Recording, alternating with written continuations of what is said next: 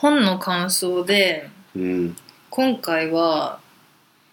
小原和弘っていう人の「誰とでもどこでも」逆かもしれない「どこでも誰とでも働ける」うんっていう本で、うんままずこの人が何者かっていうとうんウィキペディアだとうんえっ、と小原和弘は日本の執筆家 IT 批評家インドネシアバリあ知ってるかもバリ島に在住するする傍らフリンジ81の執行役員や経済省対外通商政策委員産業総合研究所人工知能センターアドバイザーも務めるでそなのんちゃら4.0みたいな経歴が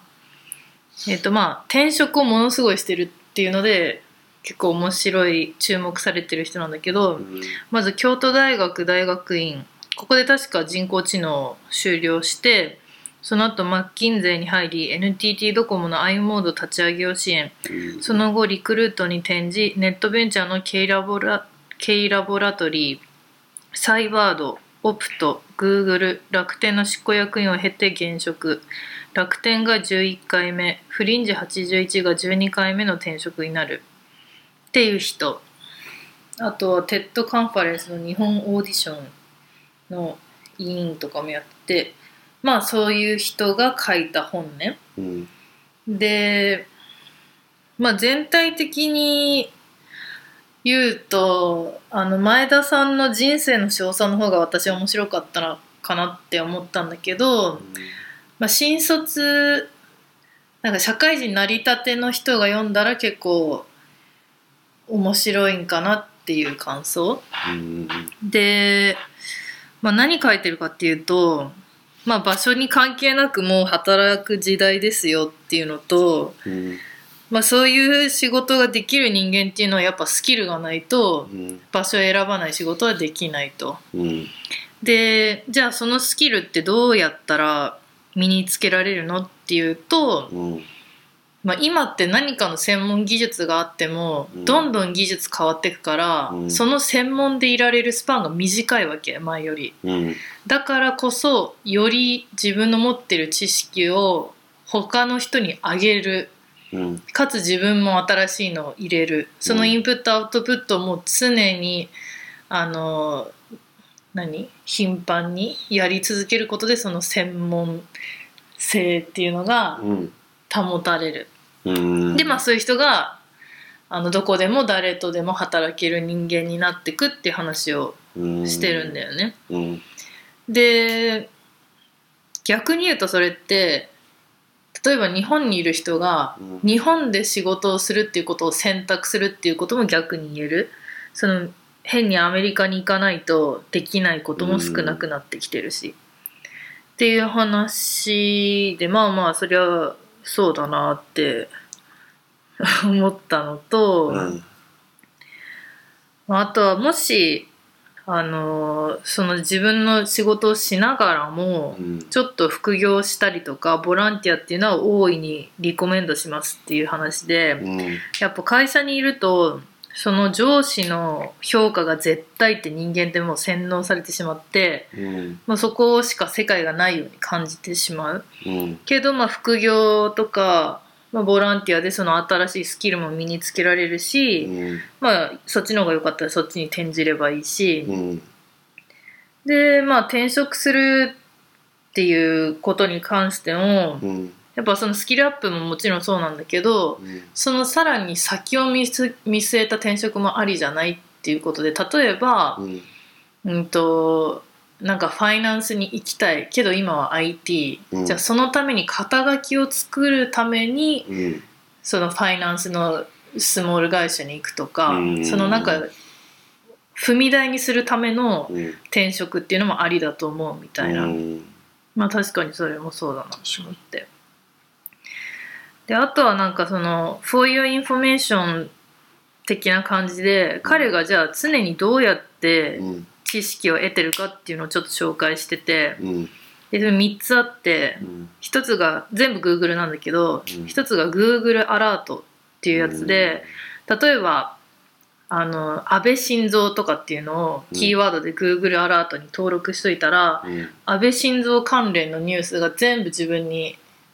あうのん来るんだってアラートとしてだからまあ例えば知り合いの社長さんとかの名前を登録しといて、その人はそれを使うんだって知り合いの社長さんで次は会った時に「あここんなニュース出てましたね」とか、うんそういうふうに会話できるじゃん。でもう2つ目が Google トレンドってやつでうんこれ私やり始めたんだけど、その例えばアメリカ今うちが住んうちらが住んでるアメリカのうんうん毎日最も調べられたキーワードっていうのがうん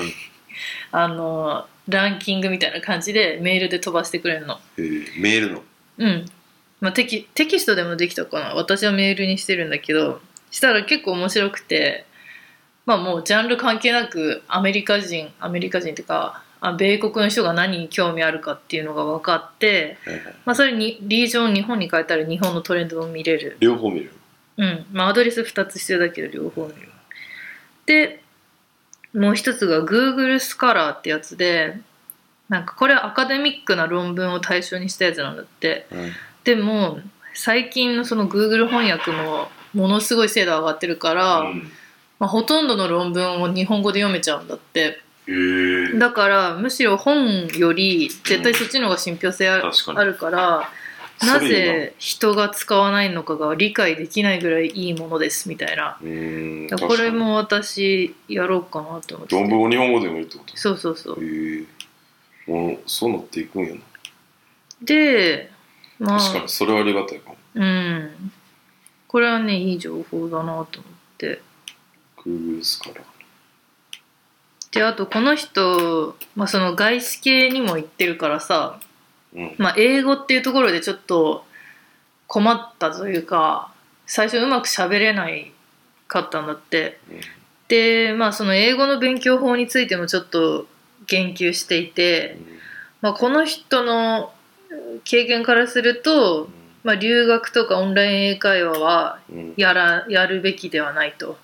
うんでじゃあ何すべきかっつったらこの人はうんあの i モードをうん立ち上げた時の経験をうんものすごいいろんなジャンルの人に聞かれたんだって、うんうんどうやってやったんだってでその時って知ってる人この人しかいなかったから、うんもう自分が喋るしかないうんそうなるとその経験をシェアするん経験をみんな聞きたいからうんそんな英語の論文法がどうのこうのとかじゃなくて、うんすげえその小原さんが言う言葉を熱心に聞いて、うんであこういうことこういうことって言ってもなんか自然にそこからコミュニケーションができるようになるみたいなうんだから彼の論理では英語を勉強するんじゃなくて、うん人が欲しがるものをまず見つけるうんでその専門になるうんそしたら自然に人は寄ってくる言葉関係なくうんで聞いてくるでえっ、とだから英語勉強留学とかする必要はないうんみたいなっていうちょっとその人すぎる極端なあれやけどまあまあまあまあ言ってることは分からんうんっていう本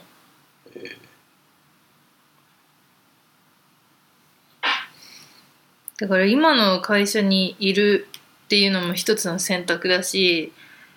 じゃあなんかそこにいて自分の中で終わりをつけて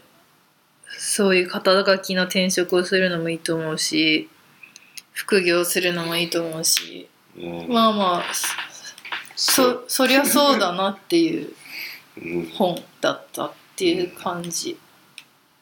まあ確かにそれで言うと別に俺も今回の会社はその業界に行くためのって思ってきてるかうらんあんまり別にここにとかって思ってないけうどんそういう意味では踏み台と思ってきてるかなうんあとどんぐらいとかなんかこうこれができるようになったらとかってはあ決めてるそのはあ踏み台としてうーんまあでもなんかそういうのをいろいろ考えてると結局会社なんて箱やからさ、うんなんていうか別に自分で工夫してこういうことをやろうと思ったら別にできないこともないやんうんだからいろんな軸になってくるけどな判断すうる、んまあ、そういう意味で言うともう会社は守ってくれないからえどういうねえ終身雇用じゃないからアットウィルじゃん意味うん常にまあもともとそう思ってるけ どさ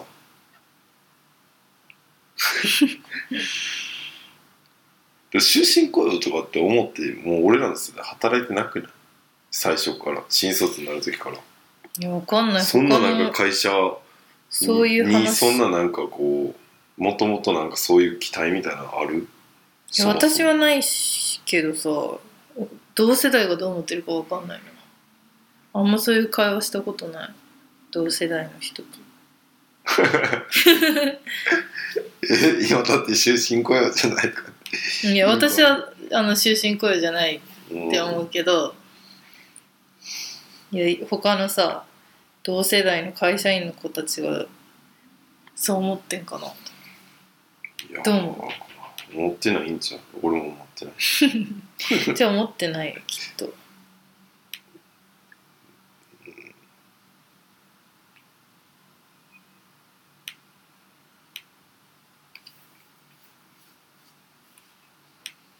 っていう本うんだから結構なんかふ深入りしそのし上司をうまく使う方法みたいなのも書いてて、うんまあ、そこがちょっとねく私はいあんまくどいかなと思ってハイライト一つもしなかったんだけど、うんなんかパワポの作り方まで説明しててさどういう意9章パワポは基本的に9章に分けます味、うん、最初はなんか忘れたけどサマリー仮説なんちゃらかんちゃらかんちゃらとかうんそのマッキンゼーでやるつテンプレートみたいのがあるんだって、うんそれをなんか説明してたりとか、うん、そこがなんかあんま具体的なあのグッと来なかったから私は参考にしなかったけどえどういう意味その上司をうまく使うのとそれはどう関係がそのこういうマッキンゼーではその資料を作ったりとか、あるアイディアでもう根本から全部上司に変えられるとか、うん結構あるんだってうん、うんでまあこういうふうにやります作りますがもしこれが自分の苦手分野で上司がその得意分野だったら、まあ、うまく使って上のアイディアを引っ張ってからうんうん資料を作りましょうとか結構そういう基本的なことうんこの人自身も言ってたけど一冊の本に